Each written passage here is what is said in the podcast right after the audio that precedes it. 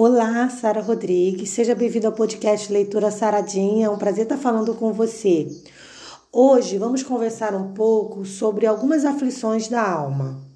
Eu estava fazendo uma, uma busca em alguns grupos que eu frequento e fiquei muito surpresa quando eu li o comentário de uma pessoa que ela dizia assim: ela dizia que foi mandada embora do emprego porque tinha tentado pular do prédio.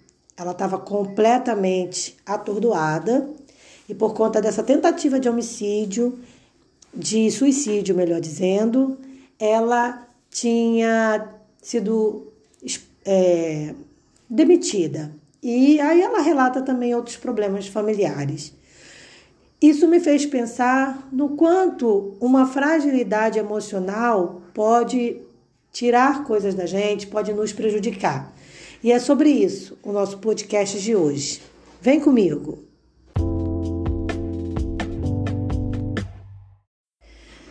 Eu fiquei muito triste quando eu li a história dessa menina que contava toda essa situação difícil que ela estava enfrentando e eu confesso que orei por ela e que o problema que ela enfrenta não é muito diferente de outras pessoas, não é uma coisa assim totalmente exclusiva.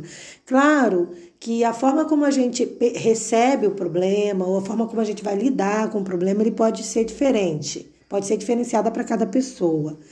Mas o fato é que existem muitas pessoas que passam problemas parecidos, algumas até cons é, acabam consumindo o ato mesmo do suicídio por conta dessa angústia interior que elas sentem. Mas isso não é comum só para gente. Profetas, homens de Deus também passaram por situações assim. Por exemplo, o rei Davi. Davi, eu já falei em outros podcasts sobre a história dele com Absalão, que era o seu filho que tentava tomar o seu reino, o trono, e virou um grande inimigo de Davi. Então, sim, os inimigos hum, podem vir da nossa própria casa. A gente tem que ter cuidado, sim, a gente tem que estar vigilante, sim. Mas é lógico que quando o inimigo é o seu próprio filho, isso abala muito mais.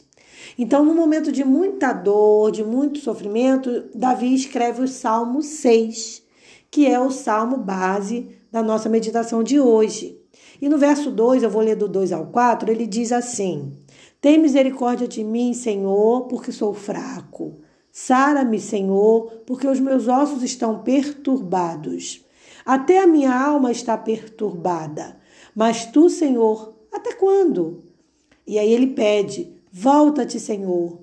Livra a minha alma. Salva-me por tua benignidade.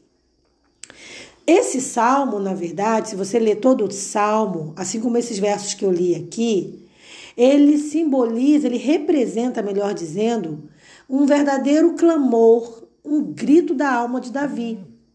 Né? Então, ele nesse salmo ele expressa para Deus o que ele está sentindo, a sua angústia. E com um pedido, sempre acompanhado de um pedido, que esse sofrimento termine. Porque, tipo, ele estava no limite, ele já não aguentava mais.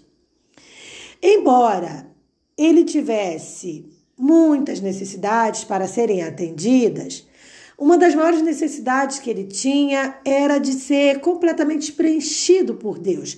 Davi ele queria sentir o que é ter Deus de verdade, o que é sentir plenitude da presença de Deus. Ele não queria mais sentir aquele vazio interior que nós muitas das vezes sentimos, que muitos seres humanos sentem em algum momento da vida. Então ele com muita simplicidade, com humildade, ele clama a Deus para que Deus tenha compaixão dele. E essa é uma das orações mais lindas que o ser humano pode fazer.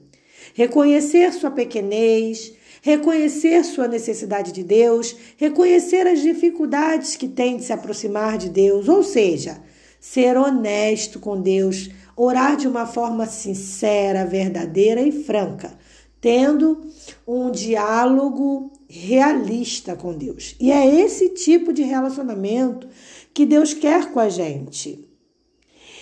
Então, Davi, a gente já percebe, se você ler o texto, você vai perceber que ele já estava num grande conflito há muito tempo. Isso já tinha tirado dele todas as forças possíveis. Ele estava no seu limite.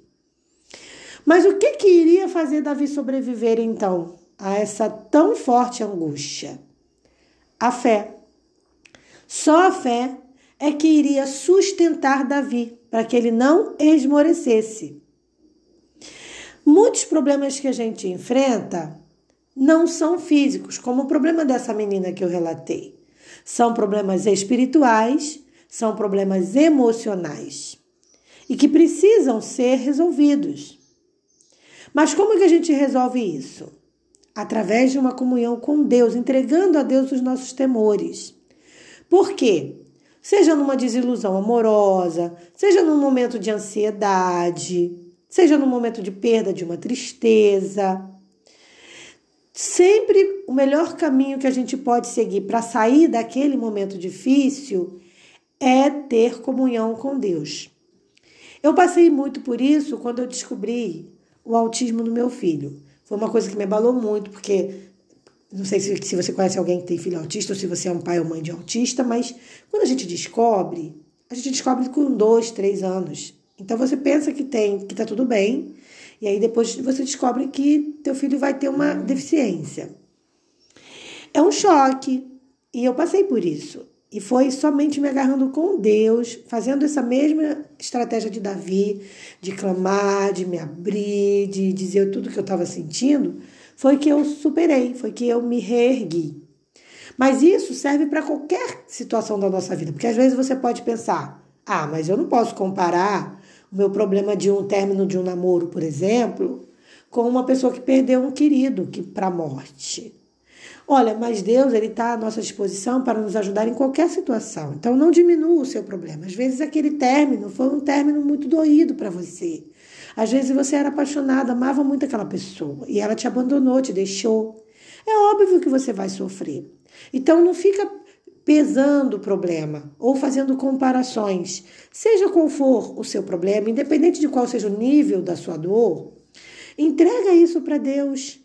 Converse com o Senhor, entrega ele. Pode ser um problema de desemprego, pode ser um problema de término de um relacionamento, pode ter sido uma traição que você sofreu de um amigo, ou de um namorado, ou de um marido, ou de alguém, ou de uma esposa. Pode ser uma traição financeira, alguém te traiu financeiramente. Sabe, não importa. O que importa é você buscar diariamente manter uma comunhão plena com Deus e fazer como Davi fez: abrir verdadeiramente o coração para o Senhor, entregar o coração a Deus e pedir a proteção dele. Você vai ficar encantado e encantada com a forma como essa resposta vai chegar para você. Recorrer a Deus, ao nosso Deus, com sinceridade e fé, é a melhor coisa a fazer, porque isso vai curar nossas lutas, nossas dores, nossos vazios da alma. E é o melhor caminho, sim. A nossa fé, ou seja, quando nós vamos desenvolvendo a nossa fé, ela vai nos ajudando a passar, a, a superar, na verdade, os problemas emocionais, físicos, sentimentais e, e de qualquer outro, outro setor de nossa vida através da fé. Vamos supor, por exemplo, que você esteja com uma dívida enorme. Tem gente que se suicida por conta de dívida. E você não precisa fazer isso. Você vai orar a Deus e vai criar junto com Deus um planejamento de como vai se livrar daquelas dívidas, mas sempre dentro do possível. Ah, vai levar 10 anos? Que seja. Contanto que você esteja ali trabalhando para, para é, resolver na maioria das vezes nem leva a isso. Muitas dívidas são resolvidas com 3, 4, 5 anos, ou às vezes menos. Então, nada de se desesperar. Confie no Senhor, espera nele e ele tudo fará. Entregue o teu caminho ao Senhor, a palavra de Deus diz. Confia nele e ele tudo fará. O que a gente precisa fazer? Buscar o caminho certo, óbvio. Claro que a gente não vai ficar, por exemplo, se endividando mais e mais, errando mais e mais, fazendo mais e mais escolhas erradas. Claro que não. Mas a gente vai buscar o Senhor, vai dar uma, um basta na situação e vamos recomeçar dali para frente entregando tudo a Deus.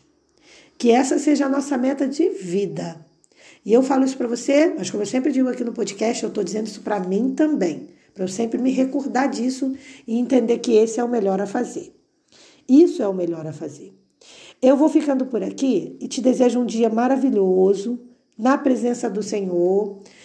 E no meu canal do YouTube eu vou disponibilizar um vídeo trazendo algumas dicas que eu pratico que ajudam muito a gente a ter mais ânimo, a ter um dia mais feliz. São coisas, são práticas que eu comecei a fazer e que tem dado um resultado maravilhoso. Muitas das vezes eu acordava às vezes depressiva, tristinha, borocochosinha, mas comecei a fazer essas práticas e elas têm me revigorado. Eu nem tenho, nem tenho mais tido nada. Então, assim, tudo graças a Deus. E eu vou dividir isso com vocês. Então, se você quiser saber, visita meu canal do YouTube, se inscreva no canal, que você vai receber grandes conteúdos lá também. Um forte abraço e até o nosso próximo podcast. Paz!